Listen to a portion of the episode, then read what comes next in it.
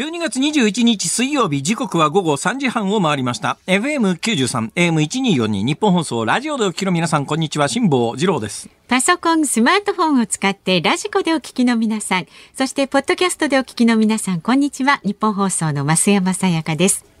辛坊治郎ズームそこまで言うか。この番組は月曜日から木曜日まで辛坊さんが無邪気な視点で今一番気になる話題を忖度なく語るニュース解説番組です。はい。えー、っとですね、私の PHP からのし、PHP からの新刊のこの国はユガンダニュースに溢れているという本がですね、先ほどあの出版社から連絡が来まして、えー、多くの州、東京、大阪の拠点のでっかい本屋さんに並ぶのが、明日らしいです。明日ですか？ただし今日の段階ですでに大阪の紀ノ国屋には並んでるという情報がありますんで、だからまあ大阪方面で、えー梅田方面にお出かけの皆さんは、紀ノ国屋を覗いていただくと、えー、4箇所にあの積んであるそうです。ございますから、なんとか一つよろしくお願いします。ただね、初版の発行部数がそんなにないはずなので、あだ大手の、ここがね、地方の本屋さんには大変申し訳ないんですけれども、まあ、東京、大阪の、まあ、たくさん本の売れる大きな本屋さんには、こうやって積んである、いわゆる平積みってやつですよね。で、平積み積んだところにポップって言ってですね、小さいあの、宣伝のええ、なんか縦横10センチ、15センチぐらいの板が乗っかってたりなんかするじゃないですか。とうんうん。すね。ころが、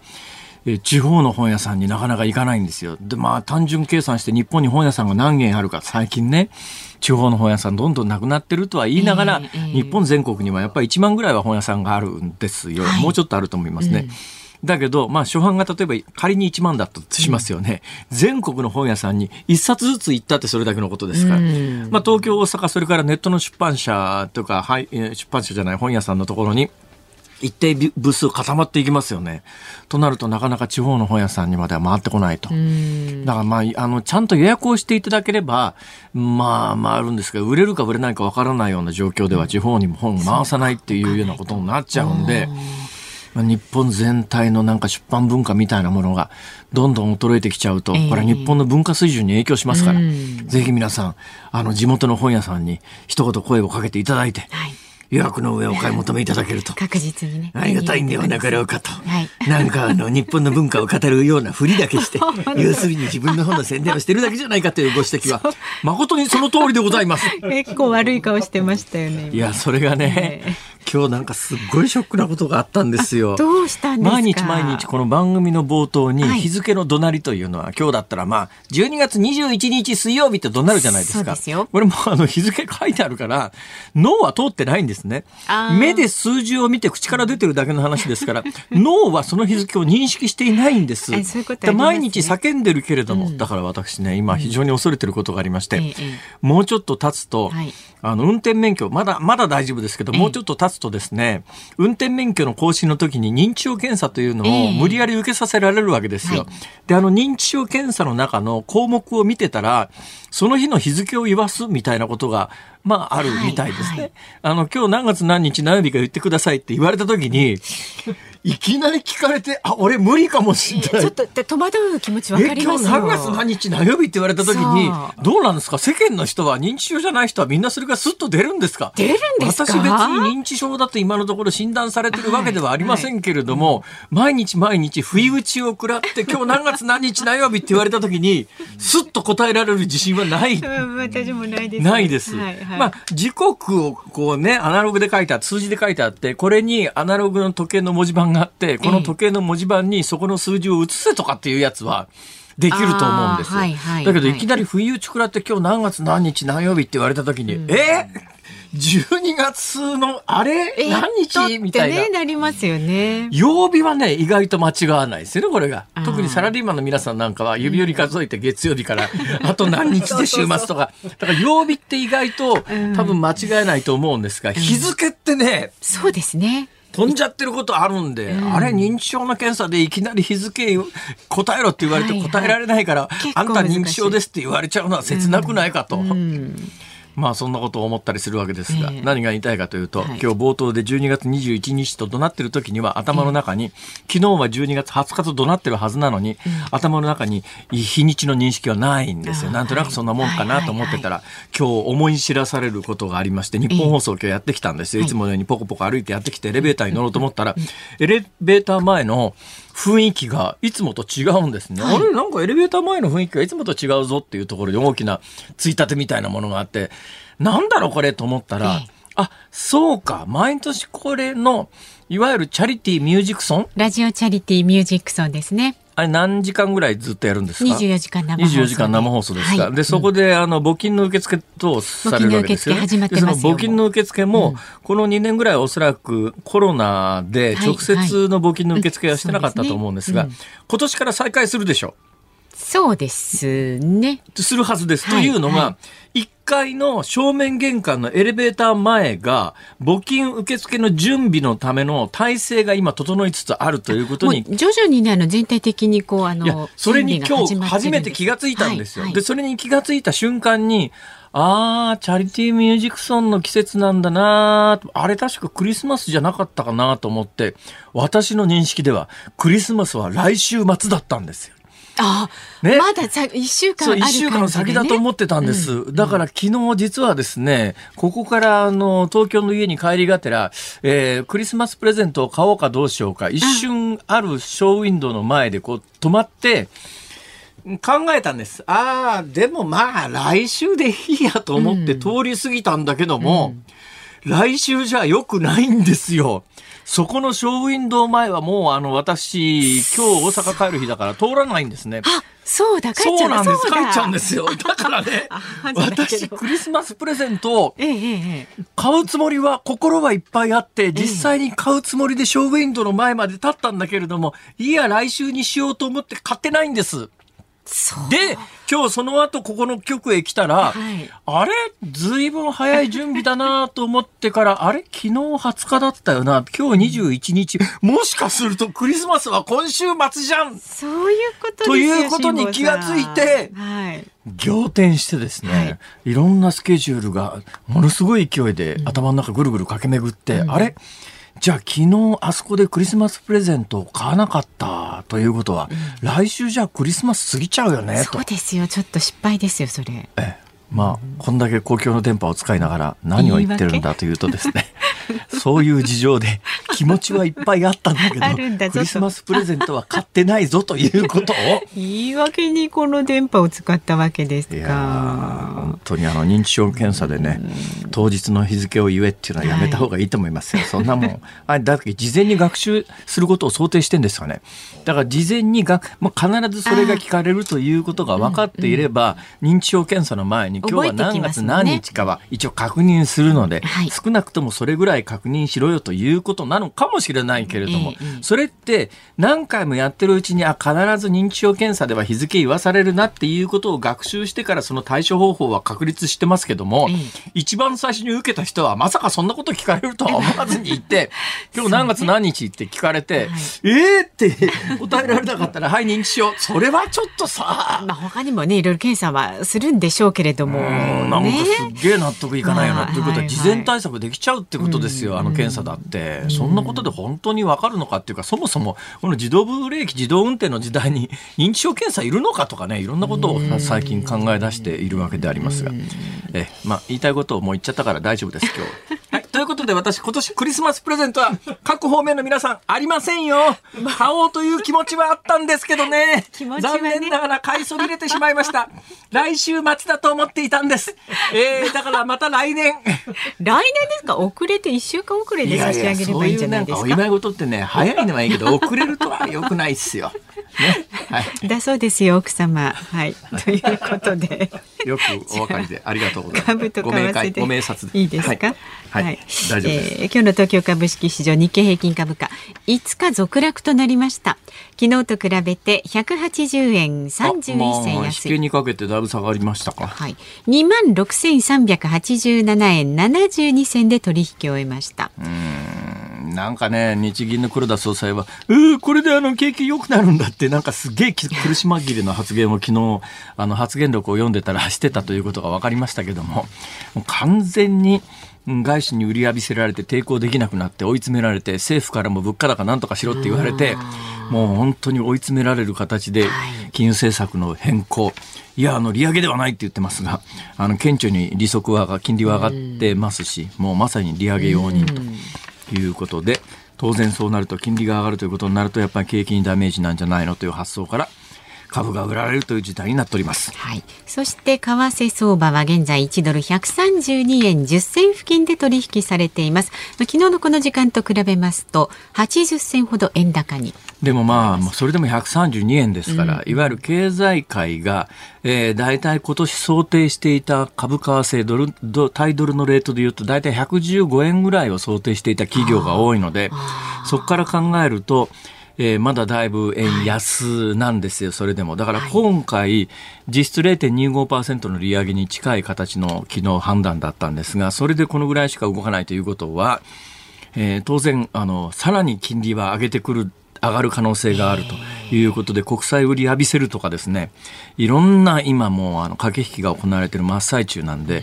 えー、もっと一気にこれが115円ぐらいまで、あの円高になりましたっていうんだったら、なんとなくいろんなところに一服感は出るんですが、この132円ぐらいの円高だと、まだまだ一服感の出るあの水準じゃないなという感じはありますね。はい、わかりました。さあ、ズームそこまで言うか。この後は昨日から今日にかけてのニュースを振り返るズームフラッシュ。4時台には今日は防衛研究所防衛政策研究室長の高橋杉雄さんにウクライナ情勢について伺っていきます。5時台は年金抑制のマクロ経済スライド3年ぶりに発動へというニュースにズームします。番組ではラジオの前のあなたからのご意見を今日もお待ちしております。辛坊さんのオープニングトークに関することニュースや普段の生活で感じる疑問など送ってください。メールは zoom zoom アットマーク 1242.com メッセージの応募フォーム便利ですからね。詳しいことは番組のホームページもチェックしてください。そして感想などツイッターでもつぶやいてください。ハッシュタグ漢字で辛坊治郎。カタカナでズーム。ハッシュタグ辛坊治郎ズームでつぶやいてください。で今日もお送りいたします。5時26分頃。ズームオンミュージックリクエストの今日のお題は？新刊が発売になった時に聞きたい曲。え、それ昨日と一緒じゃないですか？うん、マジっすか？ちょっと。それでは、それでは、新刊が店頭に並んだ時に聞きたい曲。あんまり変わり映えしないですけど。いや、全然違いますよ。新刊が店頭に並んだ時に聞きたい曲ですね、はい、そういうことでお願いします。昨日は発売されたということで、えー、まあ新刊といいますかこの国は歪んだニュースに溢れているありがとうございます。何でしたっけ？えっと並べられた言いながらバカにしてません大丈夫ですか？ですよ。店頭に並んだ時に聞きたい曲ね、はい、これちょっと昨日とはちょっと一味違いますんでそのあたりも選曲の理由も書いて店頭に並んだというところがポイントです。はい。ズームアットマーク1 2 4 2 .com でお待ちしております。日本放送辛坊治郎ズームそこまで言うか。このコーナーでは辛坊さんが独自の視点でニュースを解説します。まずは昨日から今日にかけてのニュースを紹介するズームフラッシュです。ツイッターのイーロン・マスク CEO は後任が見つかればすぐに CEO の座を辞任する考えを明かしました。マスク氏は18日自身がツイッターのトップを退くべきかどうかの投票をツイッター上で始めその結果投票総数は1750万票を超え退くべきが57.5%で賛成多数となっていました。自民党東京都連の元幹事長で都議会のドンとも呼ばれた内田茂氏が今朝都内の病院で亡くなりました。83歳でした。内田氏は2005年に国会議員が務めるのが慣例だった自民党東京都連の幹事長に都議会議員として初めて就任するなど都議会のドンと呼ばれていました。原発の運転期間について原子力規制委員会は10年ごとに規制委員会が審査し認めれば60年を超えても運転できるように規制を見直す案を正式に了承しました。今後一般から意見を募るとともに電力会社などとも意見交換を実施。結果を踏まえて原子炉等規制法の改正案を策定し来年の通常国会への提出を目指します。大阪府の吉村知事は昨日自身が代表を務める地域政党大阪維新の会の会合で来年の春の大阪府知事選挙に再選を目指して出馬することを表明しました。来日中のアメリカの国家サイバー長官は昨日中国 IT 大手の動画投稿アプリ TikTok について大量の情報を集めている。中国当局はそうした情報を入手することが可能で懸念していると述べました。政府は従来の健康保険証での受診料を来年4月から12月末まで特例的に値上げする方針を固めました。窓口負担3割の場合初診と再診時に現行よりそれぞれ6円上乗せします。マイナンバーカードと一体化したマイナ保険証は据え置きます。厚生労働省が昨日発表した人口動態統計によりますと今年の1月から10月の出生数は66万9871人と過去最少でした。このままのペースで推移すれば今年の出生数は統計を取り始めた1899年以降初めて80万人を割る見通しです。2020年の婚姻件数が前の年から激減したことが2022年の出生数に影響したとみられます。東京オリンピック・パラリンピックをめぐる汚職談合事件が発覚した影響で2030年の冬季オリンピック・パラリンピックの開催を目指す札幌市の秋元市長は招致に関する機運醸成活動を一旦休止するとともに大会運営体制の見直しを進めることを明らかにしました。開催について札幌市民や北海道民だけでなく対象を全国に広げた意見調査の実施も検討しています。はい、などなどいろんなニュースがある中で今、まあ、増山さんが伝えてくださったニュースの中でおそらく日本にとって最大の問題は、やっぱり人口減少問題だと思いますよ。厚生労働省が昨日発表した人口動態統制統計で、今年の1月から10月に新しく生まれてきた子供さん、赤ちゃんがですね、66万9871人。これね、異常に少ない、異常な少なさです。はい、でね、で、これまあ1月から10月ですね。うん、あと11月と12月と今年1年間の統計では2ヶ月あるじゃないですか。ところがね、これ1月から10月のこの暫定的に発表される統計の中には、あの、日本に住んでる外国人の方が産んだ外国籍の子供さん。まあ、国籍法によっていろんな制度がありますから、はい、アメリカなんかは、あの、えっと、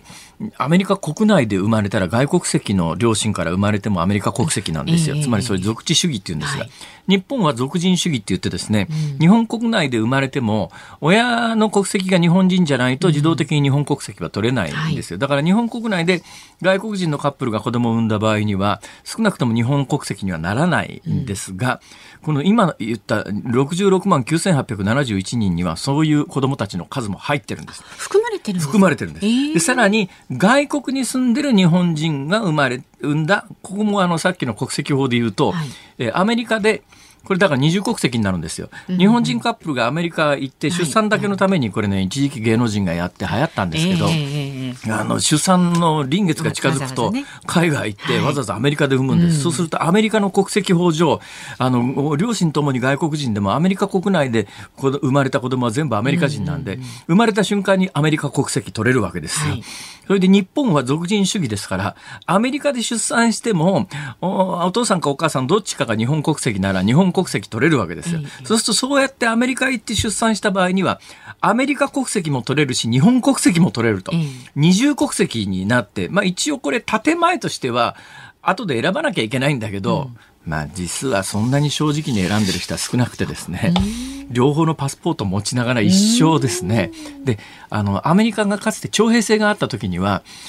成人しちゃうと、アメリカ国籍持ったまんまだと、突然徴兵の可能性があるっていうんで、警戒してたんですが、今もアメリカ徴兵制停止してますから、はい、そのリスクもないと。そうすると、二重国籍の人たちは、本当は建前では選ばなきゃいけないんだけども、両方のパスポート持ってて、まあ、便利だから、アメリカ入国するとき、やっぱりね、外国人とアメリカ人と待遇全然違いますから、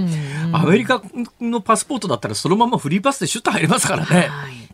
で、まあ、両方のパスポートを使いながら、日本とアメリカ行き来するなんて人が多いんですけども、その点で言うと、この厚生労働省が暫定的に発表した数字66万9871人の中には、そうやって海外で出産したケースも含まれてるんですよ。実はマックスの数字が出てるんですね。で、年末に12月までの統計締め切った後では、日本在住の外国人や外国在住の日本人は含めないんです。で、毎年それで統計が出来上がってるんです。となると、これあと2ヶ月あるんですが、どう計算しても、80万人には達しないだろうというのが見えてくるんですね。80万人に達しないってどういう意味かというとですね、はい、えー、去年はあの80万人超えてました。例えば2013年なんか100万、2013年、14年、15年ぐらいまでは100万人超えてるんですよ。だから2015年だから7年前には100万人超えてたんです。それでもね、段階の世代なんていうのが生まれた、なんていうのがっていうと段階の世代に怒られちゃいますけど、段階の世代の皆さんがお生まれになられた頃は、二重敬語も過ぎるだろうと。まあ、あの頃はですね、200万人超えてたわけだから。万人ですそっから80万人で。で、なんでこんなことになっちゃったかというとですね、大きな理由が2つあってですね、1つは、前この番組で解説しましたけども、あの段階の世代っていうね、あの第二次大戦が終わってから、えー、5年ぐらい、まあその間純粋に段階の世代っていうのは確か3年ぐらいだと思いますけれども、そのあたりベビーブームでものすごい日本で子供さんが生まれて、で、この人たちが大人になって、その、この人たちが子育てを、段階の世代が子育てし、まあ結構ね、この段階の世代は、子供さん産んだんですよ。で、いわゆる段階ジュニアっていう。だから日本の人口のこうグラフを見てると、この段階の世代がドーンと多くて、その段階ジュニアの世代もそこそこいるんです。はい、だところが、この段階ジュニアの皆さんの子供が次いないんですよ。ほ、いで、この人たちが今もうすでにですね、いわゆる出産、うん、うん、適齢年齢を過ぎつつあるんです。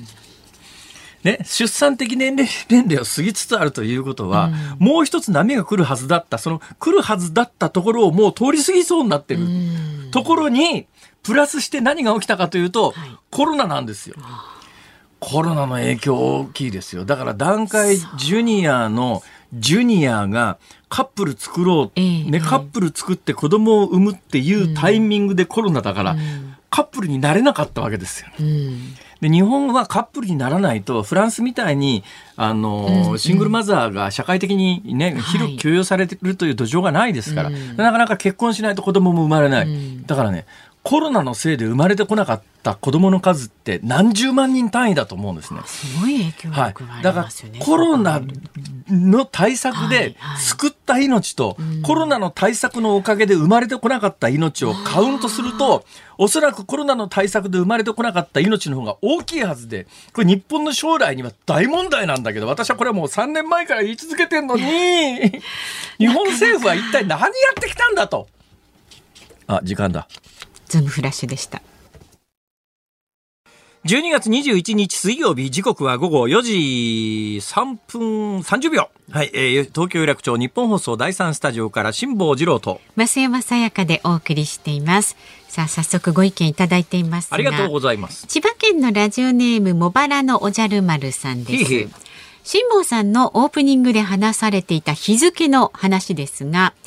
私は21歳なんですが、21歳若いですね。はい、不意に今日何月何日と聞かれたり、紙に書く際に全く出てこず、いつも携帯を確認しています。ですよね。これで認知症とされてしまったら悲しいです。ですこういうお若い方もそういう感じ。あんまりね、意識しないですもんね。何日かとかね。そうなんですよ。それそれでなんか判定されちゃう。何年ですか？うん何歳とか聞かれても、ん？だんだんね何歳何歳はねそう あのあれ？意識的にこう忘れてったりもしますけどね。ね。そうですね。そうそうそう俺何歳？あれ ?18 じゃねえよな。それはあまりに決まってんだろおっしゃる通りです。はい。令和何年かっていうの結構迷いますけどね。ああ、そうですね。今年は令和4年ですよね。4年年が明けると令和5年。うんはい。確認しちゃいますよえーいうことで、西暦とね、言語と両方。これね、実は私がテレビ局に入社した頃はええ、両方併用してたんですよ。えこれどっち使うかっていう 結構な議論がね、はい。マスコミ界ではあったんですが、え。まあこの話はまた後日。え 長くなりそうなので、えーそれから兵庫県西宮市のずかさん。え、辛坊さんの新刊ゲットしましたありがとうございます。前もって書店に、早うん、本日入荷であることを確認し早速紀ノ国屋書店梅田本店あ、まで大阪の方ですか。そうそう兵庫県の方でねね、お伝えしたように、大阪の梅田の、うんあの、紀ノ国屋にはもう入ってると。そうで待ちに待った一釣りの新刊ゲットしましたありがとうございます。初版第一釣り。はい。で辛坊さんの本の、えー新刊が出るたびに買い出してから十数年いえ、ありがとうございます。一釣りばかりの購入でしたが、はい風のことは風に問えば発売日に買ったにもかかわらず二釣りだったので今回は大変満足しております。そうですね。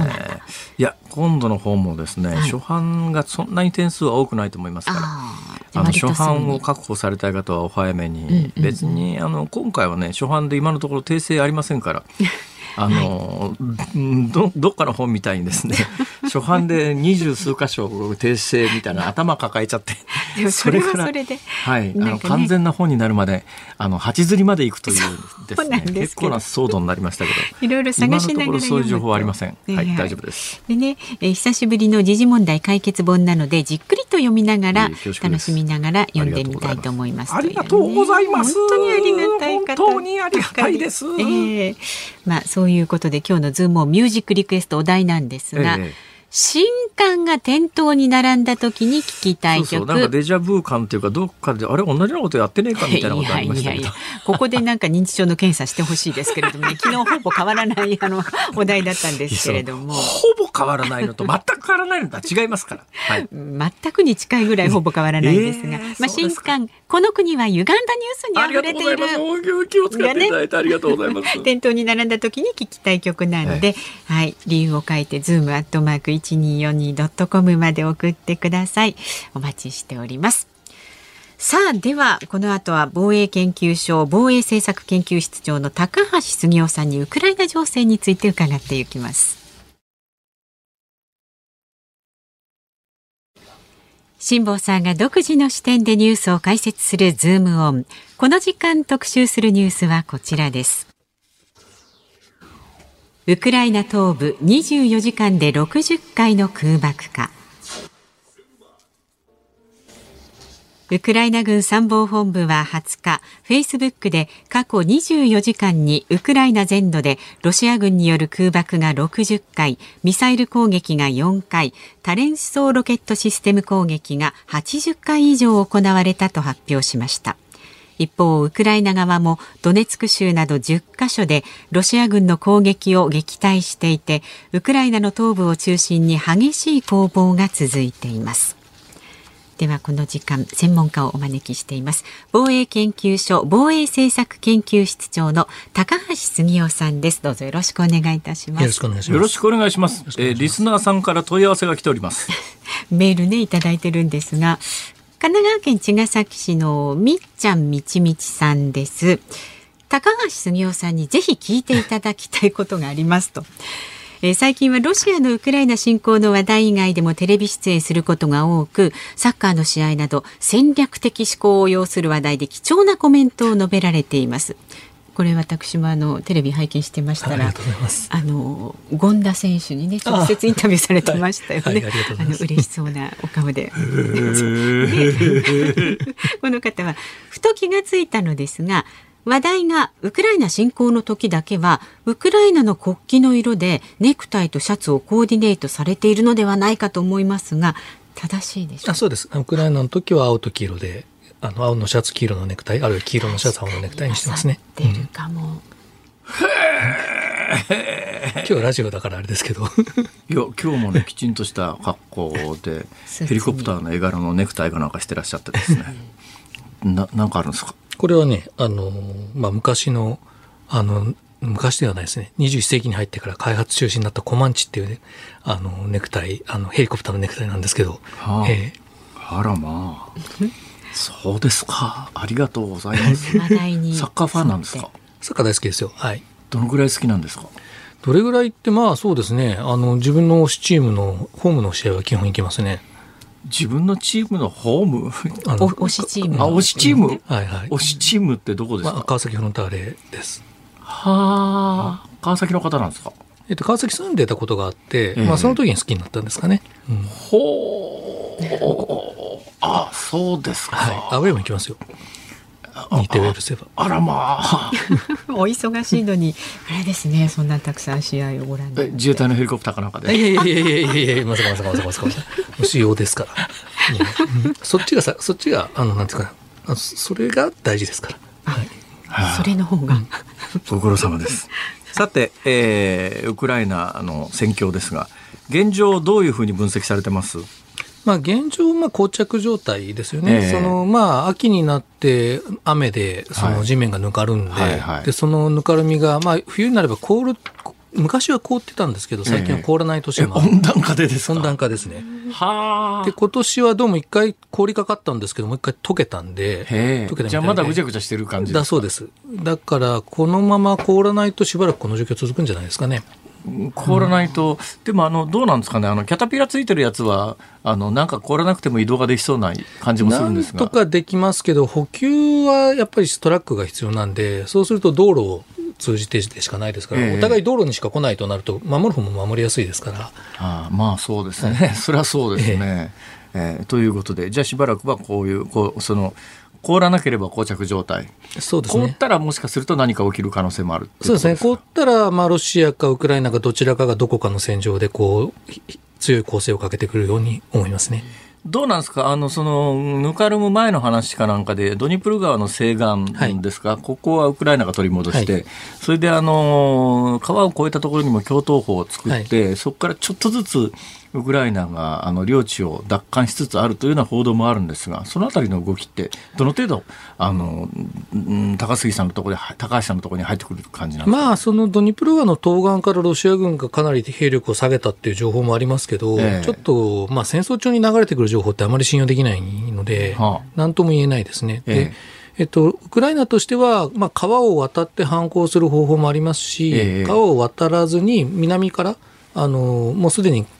川の東岸の方から、あの、攻めていくええ。やり方もあるんで、あの、おそらく後者を取るんじゃないかというふうには言われてますね。あの、よく新聞に出てる、はい。あの、まあ、ウクライナの戦況のこう地図を見てるとですね、そのドニエプル川の東岸のちょっと離れたところに、内部からなんかああの、あパルチザン。はいはい。パルチザンですか、はいはい。パルチザンが回復してるようなところが、はい。あの、よくあの、うんいや、まあ、シミみたいに広がってるってうん。嫌な言い方ですけども、そんな感じの地図もよく見るんですが、あ、あの辺りではどんな活動が行われてるんですかね？あれまあメリトポリという町の周辺なんですけれども、ええ。まあ、破壊工作であったり、まあ、場合によっては要人の暗殺も行われているという報道もあるので、ええ。まあそのまあ、占領時でロシアが占領はしてるんですけれども、まあ、完全に支配できているというか、あのパルチザンを排除できてない、だからはい。パルチザンの抵抗活動が続いている場所だといパルチザンとウクライナの本体の軍隊との間って、連絡回線とか要員とかいるんですか？まあ、あるでしょうね、特殊部隊がそこは介入しているんだと思いますね。まあ、定期的にじゃあ何かの連絡が。はいはい。はいまあ第二次大戦の間でもありましたもんね、パルチザンでドイツの中に入ってるそうですね。ので、はい。あのいろんな国の、まあ、いうや抵抗勢力にイギリスが後ろからヘリコプターでバックアップとかいろんなやつありましたよね、はい戦記を読み、ひええ紐解くと、うんまあ、似たようなことも今やってるっていう感じですかね。。はいそんな中、さっきのニュースなんですけれども、えーロシアの空爆とミサイル攻撃、ロケットシステム、ロケット砲の攻撃がこのところ続いているというニュースもあります。うんその一方で、ロシアの兵器は枯渇しつつあるという話もあります。本当はどうなんですか？あのーまあ、実際よくわからないんですよ。で、えっと、すでにもう、まあ、4000を超える5000に近いミサイルを撃ってるんですよね、ロシアって。えで、アメリカがイラク戦争で撃ったミサイルが1000プラスアルファ、1100とかぐらいなんですよ。はいはいですから、まあ、すでにその4倍ぐらいになってるんで、ええあの、そんなにミサイル持ってるわけないじゃんっ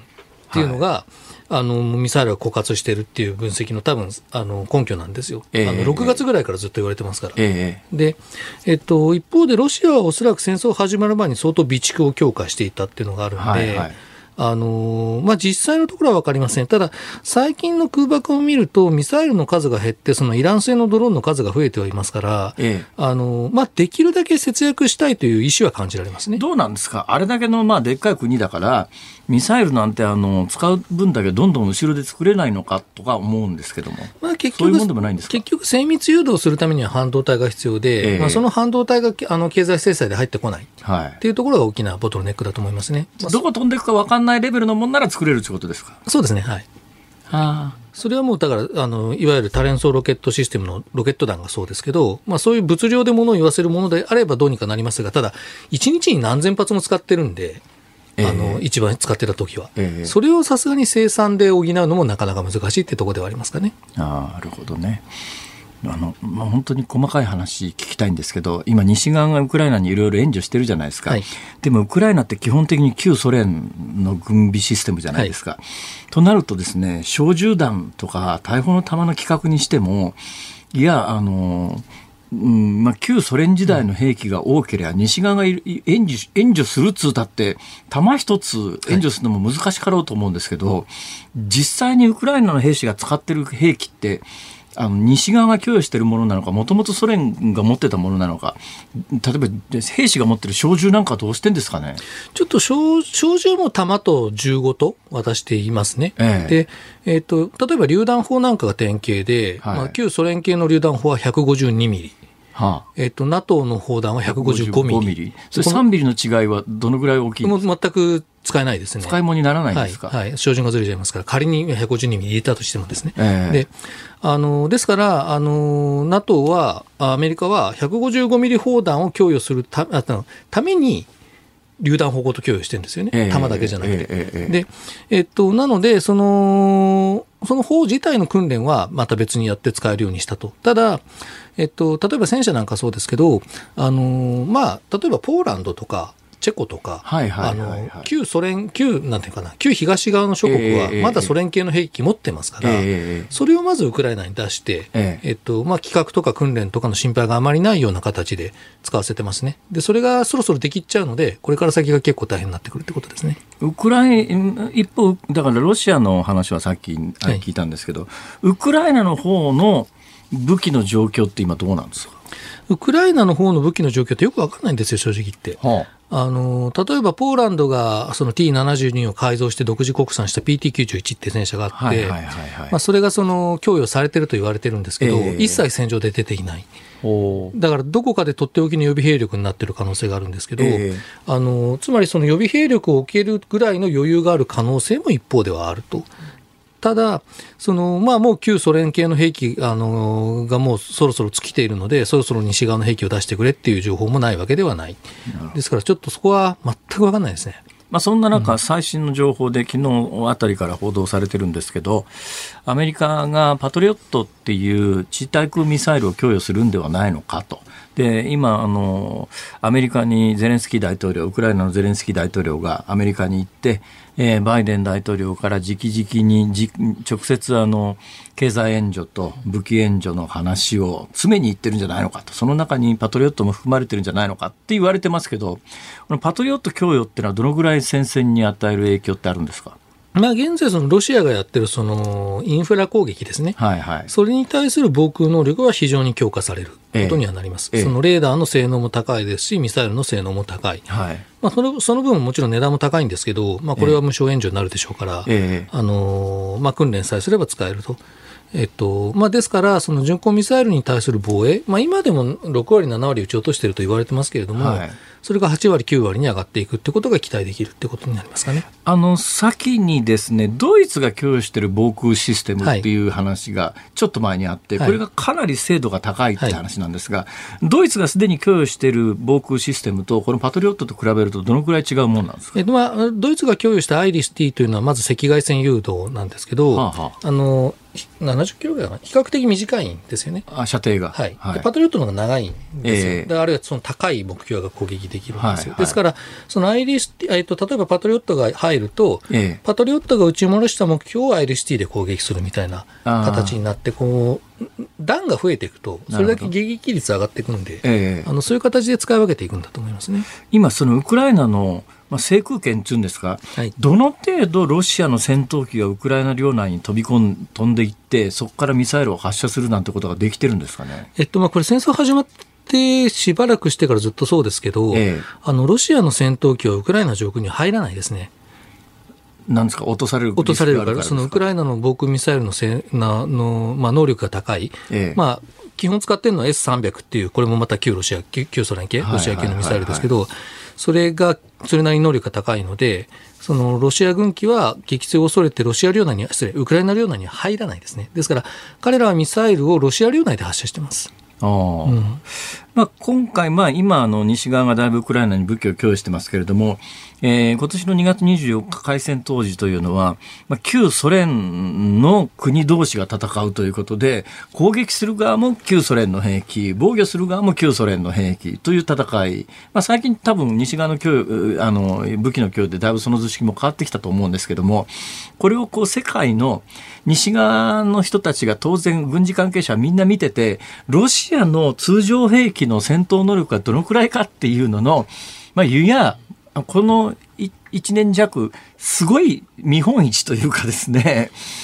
みんなそういう目線で当然見てますよね。はいこれ見てあの軍事の専門家はロシアの通常兵兵力の戦闘能力をどう見てるんですか今？まあそのまあ、ハードウェアというか兵器としての能力もそうですけど、その使い方ですよね。えそのこれだけなんだろう戦い方が下手だったのかロシア軍はっていうあそんな印象ですか？そうですねでもう一つはやっぱりこれだけ消耗しちゃってるんで、ええどういう形でこの戦争が終わっても、はい。戦後のロシアは核兵器の依存も深めざるを得ない、今の北朝鮮みたいな感じですね。そうですねそういうようなこともすでには予測されてますね。うーん、まあ、平たく言うと通常兵器の戦闘ではびっくりするほど弱かったっていう感じですか？まあそうです。あのーびっくりするほど弱かったっていうか、え、もっと強いはずじゃなかったの？ロシアはっていう、その、なんていうか、ちょっと悲しさみたいなやつですね。その悲しさって何ですか？悲しさって。いや、ロシアはこんなもんじゃないはずだろうっていう、ソ連の、なんだろう、ソ連の面影はどこに行ったんだっていう。どんな怒りですかそれは。そうですか。となると、あれですか、やっぱりあのアメリカの正規軍と正面で対決したら、通常兵器同士の対決だと、もう勝負にならない感じですかね。まあ厳しいでしょうね。ですからまあ、例えば6月、5月、6月にロシアが優位に立ったのもひたすら火力で押し潰すって戦いでしたけど、はいはいはいまあ、ああいう戦いに持ち込めない限りロシアは厳しいですよね。あーで、年明け以降、どんな展開になりますかね。まあ一つはですから氷大体が、年明け以降の前にクリスマスの停戦とかないんですか？昔よくあったじゃないですか、そういうの。あのーまず、まあロ、ロシア正教、ウクライナ正教はいはい、で、はい。クリスマスってちょっと違うみたいな、私それ詳しくない、全然詳しくないんですけど。まあ、そうですね。えええいわゆるその、旧暦っていうかなんちゅうか、1月入ってからやったりなんかしますよね。うんはい。とか、多分今回はないんじゃないですかね、いずれにしても。うんで、えっと、まあ、いずれにしても休戦、停戦しても、その間ロシアが体制立て直すだけですから、あの、まあ、ロシアが自主的にその戦闘をやめることはあるかもしれないですけど、ええ合意の上での停戦ってことは多分ないと思いますね。うんまあ、ウクライナ側がしきりに言うのは、いや、年明け、あの、ウクライナが、いや、それ、いや、ロシアが動員した、えー兵力が、訓練を終えて現場に投入されるから、えー大反攻があるはずだっていうような、ね、えー話をウクライナの軍事当局が最近することが多いんですが、実際そのあたりはどうなんですかね？ちょっときな臭いですね。その、ベラルーシで10月ぐらいからずっとロシア軍の訓練を行っているわけで、えまあ、訓練ということはそこに兵隊物資も兵力も集積されていきますから、えあのー例えばじゃあ3月ぐらい、つまり氷が溶けて、あの、泥になって、まあまあ、これ、あるいは凍らずに泥が続いて、で、それが春になって地面が乾くと。地面が乾いた段階での、あの、構成としては、ベラルーシ方面からのっていうのは、ままあ、可能性としてはあるような気がしますね。どうなんですかね。そもそも士気の低い人たちをいくら訓練したところで、そんな盛況部隊にはならないだろうと思うんですけど。ね、その通りです。ですから、その時は数が必要ですよね。えっと、はあ今年の3月、2月3月に、そのベラルーシ方面から侵攻したのが4万人なんですよ。はあ、はあ、で、それが例えばじゃあ今回、その動員兵の全力15万人ということになると、ええええあの、それは状況が変わってきます。そのベラルーシで言うとね、まあ、好きな臭いって話がありましたけども、直近のニュースで言うと、もう本当にしばらく、まあ、あの、訪問していなかったプーチン大統領が、ここへ来てベラルーシに自分で行ってですね、何の話をしてんだろうってこうみんな思ってる状況なんですが、はいはい。何の話し合いが行われて、今後ベラルーシが参戦する可能性ってあるんですか？まあ、ベラルーシとしては勝てない戦争にか参戦することはないと思うんですよね。はその、まあ、勝ちそうな時に最後の最後でっていうのはあると思うんですけど、あの、勝てない戦争に入るメリットはないんですよ。ですから、まあ、あくまでそのロシア軍の支援、い。ええ。あの、あるいは補給の支援とか、そういったものにとどまるんではないかと私は思いますけどね。はあ、まあ、あの、えーとにかくだもそうやって言うことを聞いとかないと、うん、ベラルーシも自分がロシアのターゲットになっちゃ嫌だから、ええ。まあ、うまい具合にプーチン大統領のうんご機嫌を伺いながら、でも直接手下すと、今度自分たちがあの世界的な非難にさらされるので、うまく立ち回るっていう、そういう感覚ですかね。そうですね、その逃げながらのなり、両方から逃げながらのら のらりくらりと、ホラガ峠を決め小さい国はかわいそうですね、そういう意味では。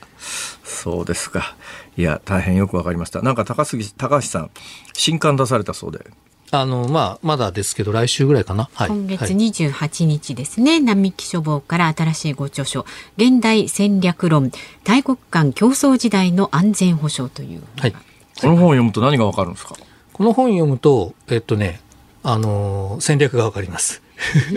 えサッカーがどこが勝つかとかわかるわけですか？はね、残念ながら書いてないんですけど、経営戦略ちょっと書いてますよ。で、あの、まあ、いわゆる戦略三文書、防衛三文書につながるような話にはなってます。ええ今回私やってないですけど、私は。あ、もう一つ、あのーこれも最近の報道でですね、カンボジアあたりで地雷除去の技術が、まあ、そこはポル・ポト時代に大量の地雷が国内に埋められたんで、そのあたりの地雷の除去には慣れてるだろうということで、えーそのノウハウみたいなものをウクライナに伝えに行くみたいな報道があったんですけど、具体的にどうなるんですかね？やると思いますね。あのー現在ウクライナの中で多分10万個ぐらいの不発弾とか地雷がある、残ってると言われているので、えまあそれはとにかく地道に除去していかなきゃいけないですから、ええ。あのーまあできる支援としては有効だし、あのーまあカンボジアの経験みたいなものも踏まえてやっていくんだと思いますね。私あのアフガニスタンで地雷原歩いたことあるんですけど恐ろしいですね。歩いたんですか？いやいやちゃんと私が歩いたところは、はい。地雷原の中に幅1メートルぐらいのあペンキ塗った通路が作ってあって、ここは地雷の除去が進んでると、だけど一歩その赤いところを越えるとそれが幅が1メーターぐらいしかないんですよ。なんかそういうところ歩くとねなんかふらふらっとして倒れそうになるんですねあれ。その赤い中は安全だと信じ信じられたんですね。もうもうもう信じるしかないじゃないですか。ほんで明らかにその地面から地雷取り除いた後のくぼみみたいなものがまだ残ってんですよ。やばいなここと。い。や地雷はほ本当恐ろしいですねあれ。うん。うん。うん。はいまあそんなこと言ってるうちに時間が来てしまいました。そうですねお時間になりました今日は防衛ワールドカップ終わっちゃったら寂しいですか？寂しいですね。もう4年に一度の喪失感。あとは4年、4年後に備えてお金貯めます。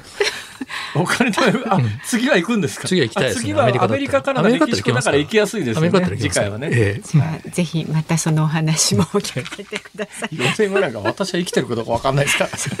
今日は防衛研究所、えー防衛政策研究室長の高橋杉雄さんに伺いました。ありがとうございました。ありがとうございました日本放送辛坊治郎ズームそこまで言うかをポッドキャスト YouTube でお聞きのあなた。いつもどうもありがとうございます。日本放送の増山さやかです。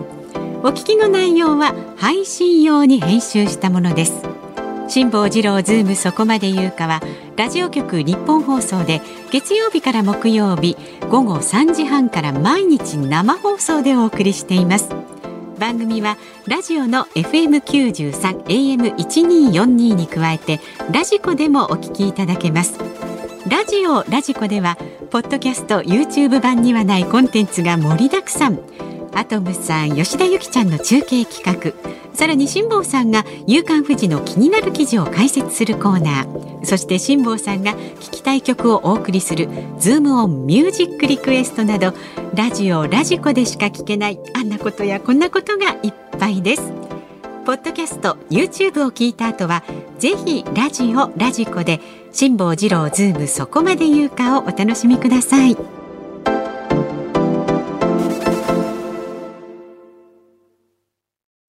12月21日水曜日時刻は午後5時を回りました辛坊治郎です。日本放送の増山さやかです。この時間はズームをミュージックリクエストにいただいたリクエストを今日もたくさんいただいているので、はい、はい、ご紹介してまいります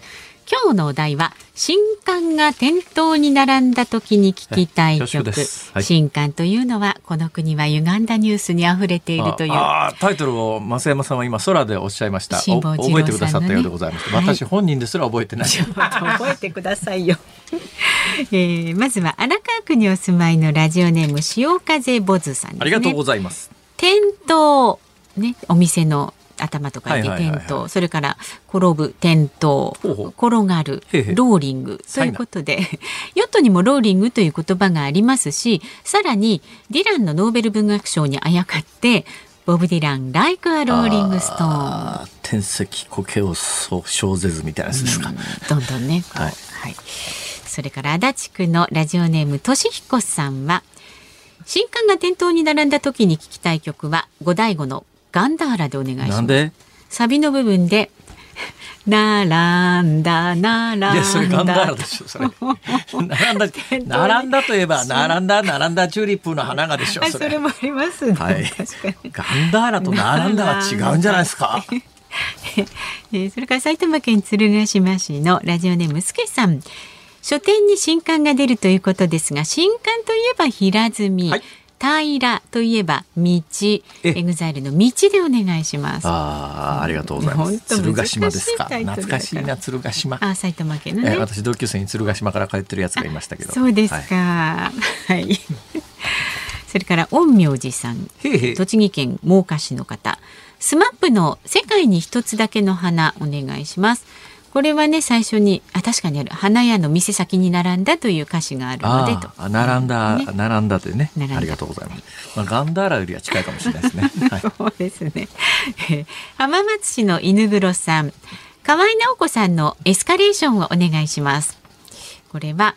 辛坊さんの新刊が出るたびに宣伝がエスカレートしてくるので もうこの曲しかありませんと。まあ確かにね、えー、おっしゃる通りでございまして、はい、エスカレーション、はいえー、本人はそんなにあのいえ反省してんですよちょっと言い過ぎだろうと。そうね、風のことは風に問えばこのね、うん、えー、日本放送の系列会社の不走者ですけども PHP 何の関係もないですからね。まあでもねあの辛坊さんのご著書なんでありがとうございます。広くたくさんの方に読んでいただきたい。恐縮です。で神奈川県横浜市鶴見区のさゆさん。この方のリクエストがね最多20件もこれいただいてますけれども。はい。テントウムシのサンバ。テントウムシのサンバテントウムシのサンバです、はい、ありがとうございます、はい。えー、20件紹介できるかな？ズームミュージックリクエスト、はい。テントウムシのサンバチェリッシュ。いきますか。はい。そうそうそうチェリッシュですね。20名のねリクエストされた方、はい、愛情を込めてご紹介してください。二息だな。一息では無理だな。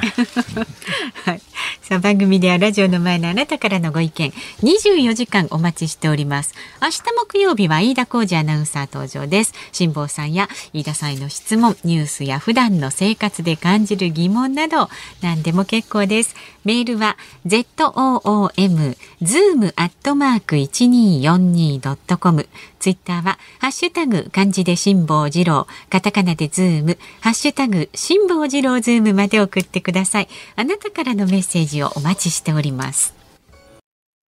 辛坊さんが独自の視点でニュースを解説するズームオン。今日最後に特集するニュースはこちらです。年金抑制マクロ経済スライド3年ぶりに発動へ。日本経済新聞によりますと政府は2023年度の公的年金の支給額の改定で給付を抑制するマクロ経済スライドを3年ぶりに発動する検討に入りました。年金額は2022年度の水準より増えますが物価上昇率には追いつかず実質的に目減りする見込みと記事では報じています、えー、マクロ経済スライドを私に解説させますか、はい、お願いします。勘弁してちょうだいよ、もう。私ね、マクロ経済スライドにと聞いた瞬間にね、ゾクゾクっとするんですよ。私ね、昔書いた本の中でですね、はい、マクロ経済スライドについて、お先真っ黒経済スライドって書いたんですよ。そしたら厚生労働省に呼びつけられてですね、殴られそうになってですね。注意を受けた。はい。お先真っ黒経済スライドとか言っちゃいけないんですよ。はい。はい。えー、どういう仕組みかというとですね、年金というのは基本的に公的年金は素晴らしいところがありましてね、あの民間の年金では考えられないような素晴らしいところは確かにあるんです。はい、何が素晴らしいかっていうとですね、えー、何歳まで生きようが死ぬまで出ますから。はい、ね、だからあのだから何歳まで生きるかなんか人生わかんないじゃないですか。すね、これ長生きは最近リスクですからね。まあまあ長寿はお祝いすべきことなんだろうとは思いますけれども、うん、例えば150歳まで生きたりしたりしたらですねどっかでお金が尽きるわけですよ。まあみんなが150歳まで生きちゃったらね。それでねでまあでもあの公的年金っていうのはありがたくてたとえ150歳まで生きちゃってもですね今の制度が続く限りは150歳まで出続けるわけですよ。えーはい、そしたら圧倒的に儲かりますよね。だから公的年金のありがたいところは あの死ぬまで死ぬまで生きるじゃねえや。いつまで生きるかわからないという人生の不安定なリスクをカバーしてくれると、はい。えー、いうことがあの非常に大きいのともう一つ公的年金のありがたいところは物価スライドなんです。でねやっぱりあの今年になってみんなちょっと物価が上がってきたって驚いてますけど物価ってのは基本的に上がるもんなんですよ。だから今の若い人って物価が上がるという実感がないみたいですけれども、私なんか高度成長期を生きてますから物価なんか毎年ものすごい勢いで上がっていくもんで。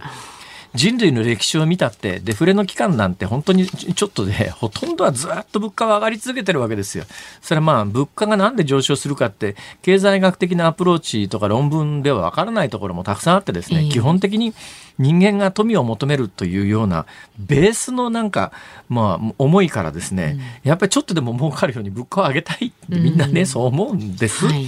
基本的に過去を紐解くと物価は常に上がり続けてるわけですが、うん、公的年金のありがたいのは、ベース支給額が物価スライドなんですよ。うんうん、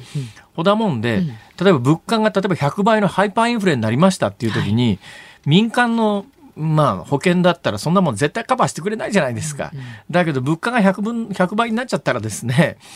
お金なんてあの貯金してたって全く無駄なんだけど、えー、物価が100倍になったら公的年金は100倍になるんです。あちゃんと合わせそういう仕組みなんです。うん。で、ベースは物価スライドだったんだけども、うん、最近ですね、ちょっと物価、で、物価スライドである前提としてですね、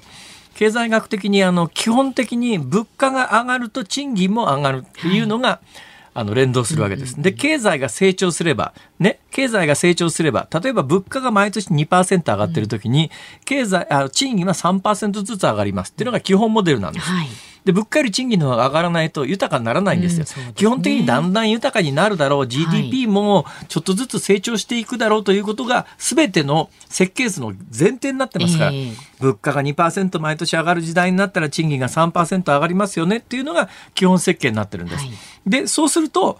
あの、年金支払いを物価に連動させておくとですね、うん、あの、年金収入の方は賃金に連動します。うん、つまり、賃金の一定割合が年金の支払い額ですから。だから現役世代が一定金額払い込むと。で、物価より賃金が伸びていれば、必ず年金全体としてはちょっとずつ余裕が出てくるというのが基本設計なんだけども、過去20年間日本はそうはいかなかったわけですよ。どんどん年金財政は悪化していった。なんでかというと、物価も伸びないけど賃金はさらに伸びないっていう状況の中で、で、まあ、水準が悪化していくというのが現状なんですが、うん、でもまあ、基本的には物価がの上がれば賃金も上がるよねっていうことを大前提としてます。で、もともとは年金の支払い額は物価連動だったんですけども、うん、あの、近年ですね、まあ、さっき言ったみたいな物価と賃金の伸びに想定以上の歪みができてきたんで、まあ、あの、ものによっては賃金、これあの、実はな、ものによってはというのは、新規に年金をもらう人の改定額と、それからすでに年金もらってる人の改定額の計算がちょっと違うんですね。うん、そのあたり、まあ、賃金連動にするか物価連動にするかということはあるわけですが、大枠として物価連動だと思ってください。はい、で、えー、じゃあ年金の改定っていうと、まあ物価が3%上がったら年金も3%上がるよねって基本構図だったんだけど、どうもそれだと、将来的に年金支給がだいぶきつくなるので、ちょっとずつ下げましょうと。で、ちょっとずつ下げるに際して、2004年の今の制度設計が行われた時に大原則ができました。どんな大原則かというと、もう現役世代からあの、あの、掛け金をノーホーズに上げ続けるわけにいかないと。で、2004年の改定まではですね、とにかくノーホーズに年金が足りなくなると、現役世代上げてたんですよ。そんなことしたら現役世代給料なくなっちゃうじゃんって話になって、もう現役世代から踏んだくる金はもう一定額で打ち切りますと。これ以上上げませんと。その代わり、年金の支給額に関して言うと、入ってくるお金で賄えるだけにしますっていう。で、そのために作られたのがマクロ経済スライドっていう考え方で、これどういうことかというと、はいはい、その物価とか賃金とは別に、将来の年金額を左右する最大の要素は何かというと、現役世代が一体いくら払ってくれるか。だからもちろんそれは賃金と関係あるんだけど、はい、賃金が上がるどうのこうのよりも、その時代に現役世代が何人いるかっていう人口問題の方が要素としては大きくなったんです。はい。はい。で、そのさっきの物価上昇だとか賃金上昇に加えて、人口がこれからどうなるかみたいなものを考えて、いや、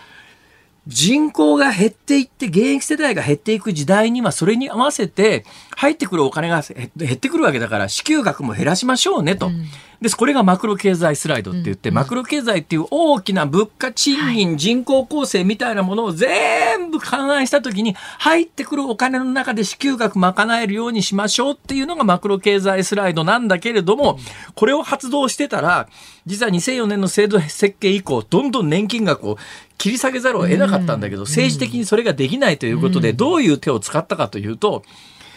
あの、名目の支給額が上がらない時、うん、つまり物価が上がれば名目の支給額は上がりますよね。だけど名目の支給額が上がってる時にそこからちょっと減るんだったら、あの、高齢者気がつかないだろうと。はっきり言うと。ね。だけど、そういう制度設計にして、だけど、あの、物価が下がった時に年金は下げなきゃいけないんだけど、そういう時にさらに下げると気がついちゃうと。だから、あの、年金が上がった時だけちょっと減らすマクロ経済スライドは発動しましょうっていう、非常に卑怯なことをやらかしたんで、ところがその後物価が上がらないもんだから、年金が本当は下げなきゃついつま合わないやつを下げられないで生きてるわけですよ。ところが今年、去年ぐらいから年金、物価がちょっとずつ上がり始めたんで、あの、環境が整って引き下げられるようになって、で、過去に引き下げられなかった分も合わせて引き下げますと。そういうこと結論から言うと何が起きるかというと、うん、今年すごい物価が上がってますから、うん、来年の年金額は、まず物価連動でちょっとだけ上がるんだけども、うん、そっからマクロ経済スランビード分、さっ引かれるから、見かけの金額はちょっとだけ上がったとしても、実質的な手取り額は大きく下がると。これは、はい、いよいよそういう時代に突入してきたと、そういう話です。ズームオンでした。ズームオンミュージックリクエストをお送りしているのは、ラジオネーム、さゆさん、安室奈美平さん、はるみさん、大谷淳さん、赤井葵さん、梅干し小僧さん、沢山一寸さん、坊次郎さん、TL125 さん、シャコパンチさん、だから言ったじゃないのさん、浜グレープさん、ひらりんさん、のぼりりゅうさん、みさとりゅうさん、よだや橋、大江橋さん、牛くんさん、飲みすぎ注意さん、日の絵馬の嫁じゃなくても怖い嫁はいるさん、キーウィーフルーツさん、新丸子の不動産屋ですさん、川崎うさぎさん、ポンタの中さん、としひこさん、以上24人の皆さんのリクエスト、チェリッシュ、テントウムシのサンバ。ね、リクエストありがとうございました。しぼさんお疲れ様でした。はい、さあ、お聞きの日本放送明日の朝6時からの飯田浩二の OK Cozy Up。コメンテーターは明治大学教授で経済学者の飯田康之さんと東京大学先端科学技術研究センター専任講師の小泉悠さん。ウクライナのゼレンスキー大統領の訪米、日銀の大規模金融緩和策について取り上げます。午後3時半からはこの辛坊治郎ズームそこまで言うか。明日木曜日なんで飯田浩二アナウンサーの登場です。そしてこの後5時30分からは鶴子師匠とお美和子様登場です。鶴子の噂のゴールデンリクエスト。さあ、お隣のスタジオ呼んでください。鶴子師匠、お美和子様どうもあの辛坊さん 24人かまんとすって言われて天才的やなあれ はなかなかできへんでほんまにくらいはなんとか。さすが読売テレビのエースと言われただけありますいや、言われてませんよ。あそうですか全く言われてません。はいうちはねプレゼントがあるんですね、そうなんです。福島牛350まグラム。た豪華ですね。そうなんです。5名の方にプレゼントですので、ぜひあの辛坊さんもね、き気分をビンビンと上げちゃうリクエスト。あそこもビンビンでございましてあの聞いておりますビンビンですか？はい、ビンビンでお願いします。でリクエストは？合言葉は気分ビンビンリクエスト気です。分ビンビンリクエストでございますから。お願いしまた辛坊さんもいろいろよからぬこと企んでまんねやろ、ええ。あの、あの、ちょうど今ね、中南米縦断中のを考こえれかすごいよね。なんか今日さん財産持ってまんねんて？誰に聞いたんですか？いやいやどこ情報ですかそれ。いやいろいろ噂聞いてます何言ってんですか？もう私ね、本当に今一日三度三度、あの、インスタントラーメンなんですけど、インスタントラーメンもよかった。福島牛を当てるようにあのメールを送るあ、そうですね。当たりますラーメンに辛抱って方名前であの名前変えて当てるようにしときますあありがとうございます。本当ですか？そんなこと言っていいんですか、師匠。ありがとうございましたお疲れ様でした。ありがとうございました。頑張ってくださいありがとうございます。いや、賑やかですね。いつもね。えーえ、牛ですか、牛。そうそうそう牛当たるんですってそういえば牛しばらく食べてないな。じゃあ、ちょっとリクエストなさってる、ね気分ビンビンリクエスト。牛。わかりました。はい。名前変えないと当ててくんないな。そうそう、こっそりね、わからないように。鍋谷直樹。これです。はい。その実在する人物はやめた方がいいですよ。はい。ありがとうございました。いいんですか？あれや、30秒ぐらいありあ明日の予告とかしなくていいんでもうすか？もうしましたよ。え、嘘。ちょっとおじいちゃん。あ、おじいちゃん？まあ、おじいちゃんですけどね。そうですよあこの番組はそうか、明日は。飯田君が新しい新作ものまねを引っ提げてやってきてくれる。それいやちょっと聞きたいんですよ。だってはい彼は今週ゲストに、あの小泉総理の息子さんの小泉進次郎さん。そうですよしかし小泉進次郎さんもいまだに小泉総理の息子さんって言われちゃうのもな。本人は立派な大臣経験者なのに。はいはいそのあたりもしっかり聞いてみようと思います。辛坊治郎ズームそこまで言うか、ここまでのお相手は辛坊治郎と、増山さやかでした。明日も聞いて。